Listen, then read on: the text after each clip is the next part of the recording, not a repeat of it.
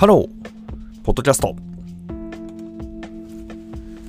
あの、プロフェッショナル性をサラリーマンで発揮するのって、なんかあんまり良くないんじゃないのって話を前回したんですよ。このポッドキャストで。まあもしもね、ご興味湧いた方はそちら聞いていただければ嬉しいなと思ったんですけど、でそこのね、ちょっと補足というか、少し、あの、実はお手紙いただきまして、ちょっとね、考えたことがあったんで、それをね、補足って形でお話ししたいなっていうふうに思ったんですよね。で、あの、僕自身の主張としては、そのプロフェッショナル性、つまりなんか自分が価値を埋めるような状態になったものっていうのは、サラリーマンみたいなフィールドではない場所でその発揮した方がいいだろう。で一方で自分の中でまだ未熟だなと思ってるものに関しては、サラリーマンというキャリアを、え利用して、なんていうのかな、この成長とともに、あのお金ももらえるし、で、こっちも成長できるし、一方で、まあ、なんか価値が発揮できるみたいな、まあ、そういう状態のために、つまりその自分の勉強のために使うっていうのは、なんかいいんじゃなかろうかなって思ったんですよね。で、それがなぜ、なぜそう思ったのかって話のところは、僕はその、自分が結構ね、その、あの、新規事業開発みたいな、まあ、いわゆるすげえ大変なところをやったって話で、で、それをやってみて思ったのが、まあ、コスパ悪かったなって、総論で言うとね、コスパ悪かったなって思ったんですよね。でもそれは自分の中でその勉強するっていうかね、やったことないことが多分に含まれてたので、自分の中でもまあ面白いなって思ってたポイントは結構あったんですよ。まあ、だからもちろんやってたんですけど、でもそれはなんかこう、今思うと、それはなんていうのかな、会社のお金でまあチャレンジさせてもらってたみたいな話も、まあ一方でできるかなとは思ったんですよね。なんだけど、例えばなんかその状態において、例えばなんか僕がこう新規事業を作れるようになった、まあその会社での方法論ですけどね。でもそういう人なんてそんなに多くないわけですよ。ってなった時に、またなんかその、例えば次のものを作ってくれみたいな話が来たとした時に、それに対してどう対応するかって話ですよね。でもそこに考えたのは、やっぱりなんかめちゃくちゃ大変だったんですよ。その一つやったことはね。やっぱりその何もない、ペンペン草もないとこから、一つ影もね、形もないところから形を作って、いろんな人たちが扱えるようなものになって、でかつ会社の売り上げっていうか、まあ、それはそのプロダクトで言えばね、売り上げを施行するっていうよりは、その、なんかこれができるとね、本業のあれが儲かるみたいな、結構なんかそういう性質を強めに作ったので、まあだからその直接的な売り上げみたいな話ではないんですけど、ある別の指標ではね、すごく影響を及ぼしたりとか、まあそういうプロダクトだったんですけど、まあつまり大変だったわけですよ。で、そういうものを類するものをまた作れるかって言った時に、要はそのなんか給料もそんなに上がんねえしって話になった時にやっぱ作れねえなって思っちゃったんですよね。まあこれがね、一般的に燃え尽きって言われるのかわかんないですけど、まあちげえなって思ったわけですよ。で、えっと、これこれをねな、んでこれでコスパ悪いってなっちゃうかっていうところの、すごくなんかこう、日本社会の闇っぽい話になっちゃうかもしれないんですが、つまりね、頑張る人の方がなんか損じゃんっていう状況があるなっていうことに気づかされたんですよ。で、頑張るっていうか別に、なんていうの、頑張ればいいじゃんって話じゃなくて、僕はその頑張るポイントっていうのは大事だなと思ってて、営利企業なんですから、営利企業って何って言ったら、ね、商品が必要で、売り物が必要なわけですよ、まずね。売り物があって、で、それを売る人がいて、で、それをあとは支える人がいてみたいな、ざっくり言うとそういう感じかなって思ったんですよ。で、行った時に、僕は直接売り物を作った。で、かつそれは、まあ、結果的に大きなものになったっていうかね、その会社の中でも意味な意味のある存在になったって話なので、それはまあ、結果が出るっていうのは、割とその運も含めてね、いろいろあるかなと思うんですけど、ただまあ一つ言えることは、そういうものを生み出したって話。しっかりとその意味のあるものを出したかなって僕は考えてるんですけど、まあ、そこのセクションにおいて頑張るっていうのはやっぱり意味があるかなって思ってるんですよ。なんだけど、なんかその、まあ、生み出すのと、あとはその維持、維持していくって話ですよね。つまり意味のあるところで頑張るっていうのはすごく大事だなと思ったんですけど、まあ、一方でやっぱりその、うん、意味がないないとは言わないけど、やっぱちょっと意味の薄い場所っていうのも当然あって、でもちろんその全体として成り立つみたいな話ってよくされるんですけど、僕はやっぱちょっと違うなと思っていて、その、一番大事なものがあったとして、それをバックオフィス的に支える、つまりその、ものを作る、売る、それを支えるって3つのファンクションになった時に、それを支えるっていうところに従事してる人って結構やっぱ少なくないかなと思ってて、で、もちろんそれがね、その大事じゃないって言ってるわけじゃないんですよ。ただその総量として、全体のボリュームとして見たときに多すぎるんじゃないかとは思ったんですよね。で、それはその IT という、その IT という側面で語れば、なんかほら、よく人事をそのバックオフィス、人事もなんか経理もバックオフィスは全部なんか SARS にね、外注するぜみたいな話とかって出てきてますけど、あれの本質ってつまりそこなんですよね。なんかその、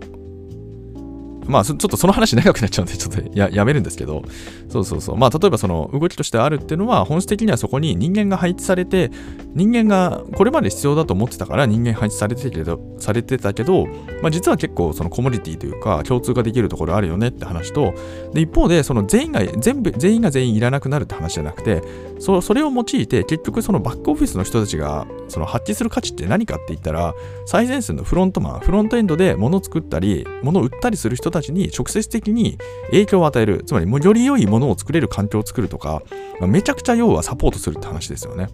まあ、そこに直接コミットするっていうそのそこにウルトラコミットしてる人っていうのはおそらく価値を発揮できるっていう状態になると思うんですけど、まあ、そうじゃないとちょっとまあなんていうかな、うん、少し厳しいというかそういう感じ。で数的にはおそらくその IT 化っていうところの側面で見ると、まあ、おそらくかなり削減できるはず。まあ、これがね、おそらくホリエモンが言っているそのホワイトカラー過剰説みたいなところにつながってくるのかなって僕は理解してるんですけど、要はね、なんかそういうものがあって、つまり割合としてなんかすごくいびつというか不均衡だなっていうところ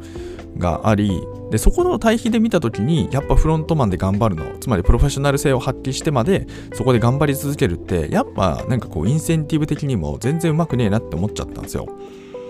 ここね。だからつまり対比って話対比の話が抜けていて、まあ、そこら辺は僕はすごく不公平を不公平っていうものをめちゃくちゃ感じたって話なんですよ。これはすごく主観の話ですよ。自分の話ですけど。ただなんかそこにいたくねえなって思ったのは事実なわけですよ。別になんかこうなんていうの優劣で語ってるわけじゃないんですけど、なんかね、こう、うん、やっぱこう、エネルギーが全然やっぱり違うなって思ったんですよね。その、そこにね、対する。まあだから、だから結果的にそんな横並び、ほぼ横並びみたいなものにもなるし、で、成果もチームもね、作ったものがあれど、それは会社のものになっちゃうし、上司の手柄になるし、みたいな。まあそういうね、平易な言い方をすれば結局、僕は今会社を辞めてね、こんな風にこう、ベタベタ喋ってるぐらいしか ないんですけど、まあつまりそういうことですよ。そんなぐらいになるんだったら、そんなクソ大変なこと、かつ、なんかその、なんていうの？そう、そのなんか価値があるものっていうのを、そんな風に発揮してていいんだろうか、みたいな風にね、なんかこう考えてしまうって話なんですよね。まあ、というわけでちょっとね、あの対比ってところから少しね、あの補足って形でお話ししてみました、えー、このチャンネルでは明日がちょっと楽しくなる IT というコンセプトで IT っていうのは私が極快、拡大解釈して IT をお届けし、皆様の明日がちょっとでも楽しくなればというそういうチャンネルになっております。まあだからキーワードとしては戦うサラリーマンっていう人の割合がもっともっともっともっと増えてくればおそらくそれはワークするのかなって思ったんですよね。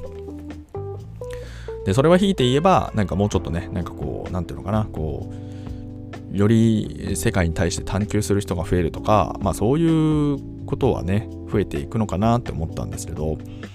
でやっぱりね、これはちょっと、その、少し横道にそれるかもしれないですけど、まあ、やっぱりその解雇規制ってものと、その年功序列ね、まあ、この日本がね、この高度経済成長でワークしたと言われるものなんですけど、やっぱりこれはめちゃくちゃ足かせになってるんじゃないのかなっていうのは個人的にはすごく感じたんですよね。で極論で言えばやっぱりなんかこういつ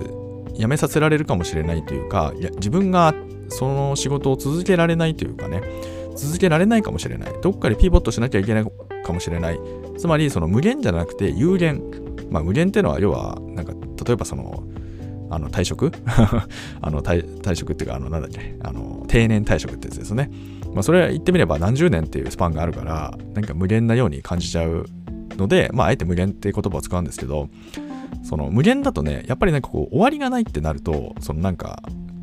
なんていうの、人間はやっぱ頑張れないんだなって思ったんですよ。別に頑張れって話じゃなくて、なんていうかその、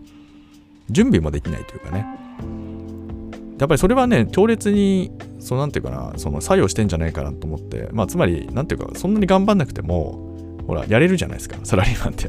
で、かつ、その、要は、なんか、なんていうの、その、周りの人のごちゃごちゃに耐えれば、上司のパワハラに耐えれば、窓際だってできるわけで、でもそれで辞めさせられるみたいなことってほとんどないじゃないですか。まあ最近はね、ちょっと流れ変わってきてますけど、でもまあそんな感じ。つまりぶら下がろうと思えば、まあぶら下がれるよね、みたいな感じになってて。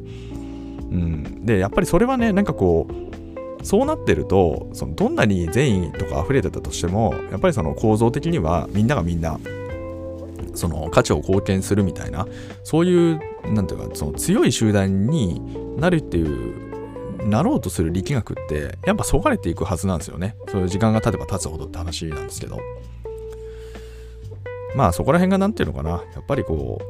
うん、よろしくない、よろしくないというか、まあ僕はよろしくないのかなって思っていて、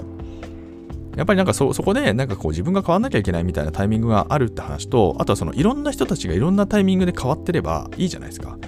そうすればね、なんかそのデコボコはしちゃって、なんか一時的になんかこう、例えば職がなくなるかもしれないけど、逆に言えば職がなくなる人がいるってことは、新しいポジションが空くって話でもあるから、なんかそこで流動性ってのが絶対生まれるんじゃないかなって僕は思ったんですけど、